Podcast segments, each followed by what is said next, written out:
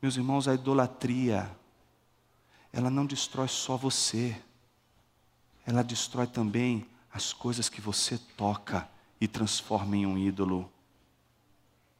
Por isso, quando você faz de algo um ídolo, este algo deixa de ser aquilo para o qual ele é. E aí ele nunca vai poder te satisfazer, porque ele não é Deus, ele não pode suprir as necessidades que só Deus pode suprir. Então, se você faz de uma coisa, de um carro, por exemplo, da sua vocação, de um prédio, de um apartamento, de sua casa, de seus bens materiais, a coisa mais importante da sua vida, estas coisas não vão te satisfazer, porque estas coisas não são Deus, elas não podem responder a isso.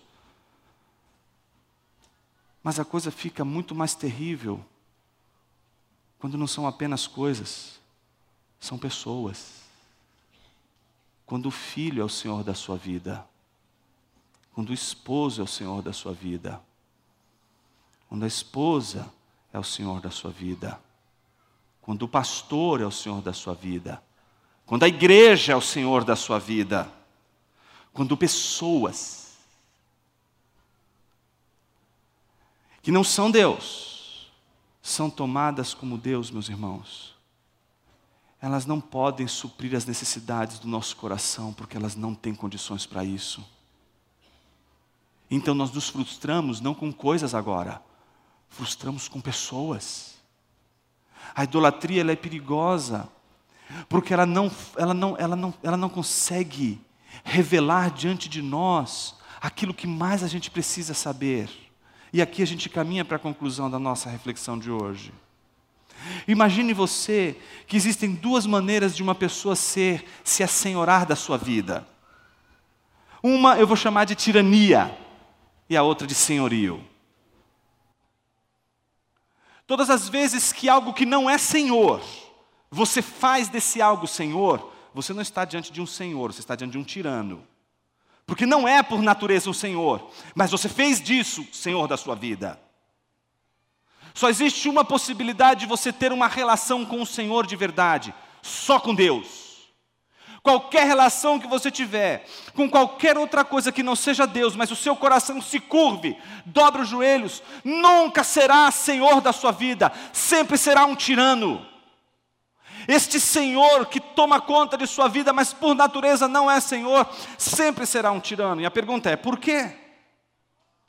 Qualquer ser humano, qualquer pessoa, que tentar dominar você nas prerrogativas que cabem a Deus, ele está ocupando o lugar que não lhe pertence. Um tirano não é aquele que exerce poder meramente sobre alguém, mas é aquele que exerce poder sobre alguém de forma ilegítima. Ele não pode exercer, porque ele não tem autoridade para isso, e ele está exercendo autoridade sobre pessoas cujo ele não teria condições de, de exercer, porque ele não tem essa autoridade. Mas, meus irmãos, quando nós falamos de Deus, nós falamos daquele que tem plena autoridade sobre toda a criação, sobre toda a nossa vida. Nada do que ele faz em sua vida e minha vida é ilegítimo. Por isso ele nunca vai conduzir a sua criação com tirania, porque ele não está lá porque deu um golpe, ele não está lá porque ele não tem prerrogativas para poder estar onde está. Deus governa o mundo com legitimidade, Jesus governa o mundo como Senhor da criação e não como um tirano. Por isso, todas as vezes que a gente cede o nosso coração para outro Senhor que não é Deus, nós sofremos debaixo da tirania desse Senhor. Jesus então está dizendo: tentar conciliar estes dois senhores é em si ódio a Deus. Observe, ele não está dizendo Outra coisa senão, ninguém pode servir a dois senhores. Por quê? Ou odiará um e amará o outro. O problema é, não é que odiará e com relação ao outro você ficará indiferente. Não, há uma relação causal. Se você odiar um, você vai amar o outro.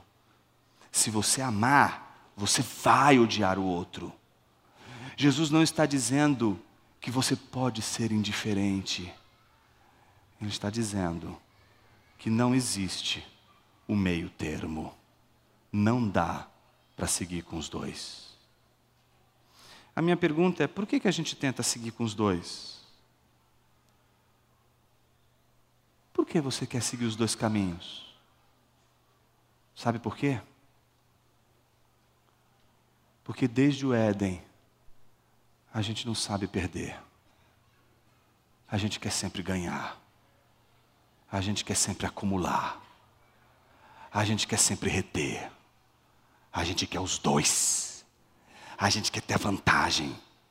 A gente quer encontrar um meio em que a gente vai ter as duas coisas. Mas não se iluda. Se você quer seguir a Jesus, não vai ter jeito. Só segue a Jesus quem perde. Meus irmãos, somos hoje uma comunidade que só pensa em acumular. Boa parte das pregações que a gente vê, por exemplo, nas televisões, são pregações que incentivam e encorajam o povo de Deus a acumularem, acumularem, acumularem. Quando é que a gente vai ouvir o evangelho da entrega? Quando é que a gente vai ouvir o evangelho que diz que é melhor perder do que ganhar? Quando é que a gente vai imitar Jesus, que sendo dono de tudo isso aqui, que sendo o homem mais rico desse planeta, que sendo dono de tudo que possuímos, entregou-se a si mesmo. Quando é que vamos aprender como igreja que o melhor caminho para salvar é perder? Construímos igrejas para perder ou para ganhar? Quem foi que disse que a gente tem que ganhar? Quem foi que disse que todo mês tem que estar lá uma conta positiva no final da conta, no final do mês? Quem foi que disse que nós não podemos viver exatamente assim? Cada mês é cada mês. Porque você, pastor, está esperando que a conta da sua igreja ela possa ter longos e longos períodos para que você não tenha preocupação com o dia de amanhã?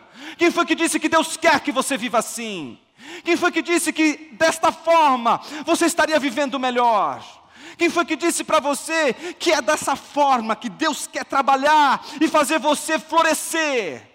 Confiando nele, confiando na Sua palavra. Parece que enquanto nós tivermos em nosso coração a ganância, a usura, a vontade de reter, de reter, de reter, de possuir, de possuir, a gente não vai conseguir experimentar a liberdade de perder.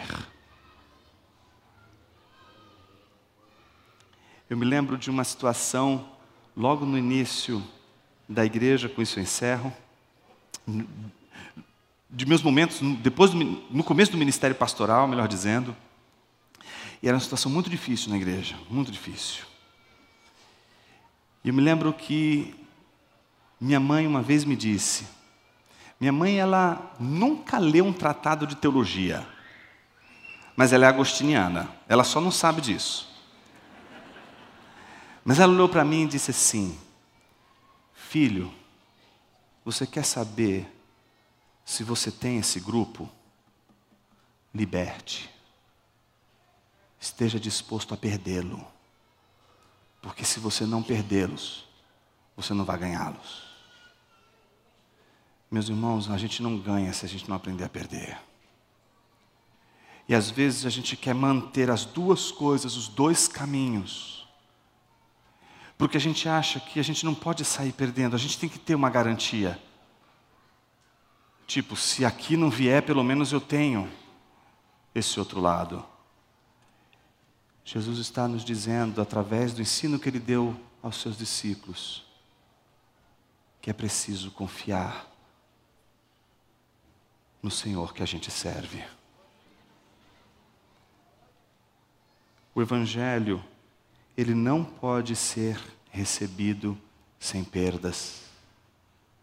Sim, somos salvos pela graça. Sim, somos salvos pela bondade e misericórdia do Senhor. Mas não tem como demonstrar gratidão e amor pela obra da salvação sem perder algo que nos custe.